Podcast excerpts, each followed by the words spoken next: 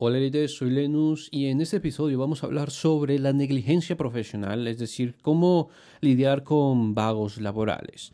Bueno, este tema es un poco complicado, la verdad, porque existen Existe unas relaciones que son personales y otras relaciones que son profesionales. Y a veces sucede que se mezclan estas relaciones. ¿Por qué? Bueno, porque se dan las circunstancias y las situaciones en donde nuestros amigos, aquellos amigos que nos agradan o aquellos familiares que nos agradan, que tenemos una buena relación con ellos, nos parecen personas amables, nos parecen eh, personas nobles, entre otras cosas, Resulta que al momento de tener otro tipo de relación con este tipo de personas, por ejemplo, de pasar de una relación de amistad a pasar a una relación empresarial, a pasar a una relación de sociedad, a pasar a una relación, em, yo qué sé, en algún proyecto de emprendimiento, pues las cosas van a cambiar un poco. Vamos a conocer otra perspectiva de esa persona, otra perspectiva que a lo mejor no es buena. A lo mejor descubrimos que aquella persona que era muy amable, que era muy generosa, al mismo tiempo tiene una pésima ética laboral. Es decir, es una persona negligente profesionalmente hablando.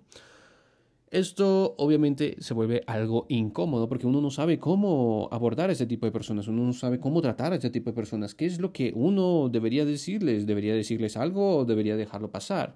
Bueno, lo primero y más importante es no, no deberías dejarlo pasar, es algo importante que se tiene que conversar, es algo importante que tienes que abordar, no debes dejarlo para después porque las cosas van a empeorar después con el tiempo. Ese es un factor que aplica para muchas cosas.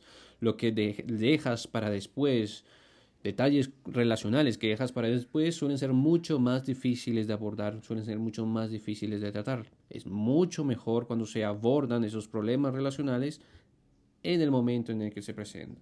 Por eso, en ese mismo momento, si estamos encontrando esta, digamos, esta incomodidad o este, estamos descubriendo este otro lado o este otro aspecto que no es muy agradable de esa persona que, bueno, teníamos en alta estima o teníamos una buena perspectiva, una buena referencia a esa persona, pues es importante tener esa conversación. Es importante hablar con esa persona en primer lugar, aclarando cuáles son los problemas que hemos encontrado en cuanto a su forma de trabajar o a su forma de enfrentar esa situación que, digamos, se nos está presentando, que puede ser en el contexto laboral, en donde esta persona no tiene una ética laboral, es una persona incumplida o es una persona irresponsable o incluso que llega a mentir a los clientes, empieza a engañar y dice, no, es que es una mentira ahí suave, es una mentira ahí insignificante, no sé qué, o empieza a justificarse, pero de todas formas está incumpliendo las normas o está incumpliendo una ética laboral básica. Entonces lo que tenemos que hacer en primer lugar, eh, evidentemente como ya dije, es abordar eso de inmediato y en la conversación tenemos que explicar las cosas. Por ejemplo, que al mentir, aunque sea algo sencillo, está dando una mala imagen a la, a la empresa, está dando una mala imagen a él mismo, está dando una mala imagen a ti por ser un referido, un conocido de esta persona, entre otras cosas.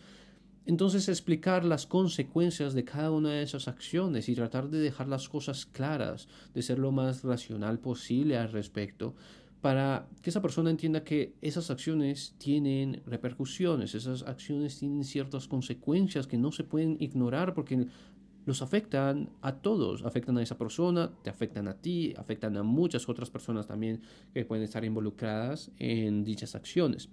Por lo tanto, es importante conversarlo. Ahora, hay personas que, bueno, si son, si tienen una relación previa, es probable que no haya problema, que se pueda tener un diálogo sano y saludable y hablar al respecto. Pero también está la otra opción, ¿no? La opción que esperamos que no suceda y es aquella opción en donde estas personas se van a molestar, se van a sentir ofendidas, no van a querer dialogar y van a ser reacias, van a ser necias y te van a tratar ahora como un enemigo. Después de que tienes tanto tiempo de conocerlos, de que se han llevado bien tanto tiempo, en un minuto va a ser para que esta persona muestre su verdadera personalidad. Bueno, en esos casos, lamentablemente, lo que es prudente, insensato, es entender que esa persona no sirve para tener ese tipo de relación.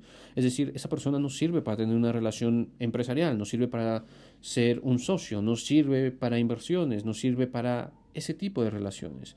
Por lo tanto, hay que dejarlo para esas relaciones eventuales del tipo de personas que nos relacionamos o conversamos con esas personas cada mes o en cada reunión familiar o reuniones eventuales, ocasionales, pero no una relación cercana, personal, una relación profesional, no una relación particular, porque hemos visto que en esos casos simplemente no se da. Y si forzamos ese tipo de relaciones en esos contextos, unas personas que simplemente no ceden, pues entonces simplemente se va a dañar la relación. Entonces, para mantener una buena relación es mejor definir el tipo de relaciones que se puede tener con ese tipo de personas, lo cual es el mejor protocolo en esos casos.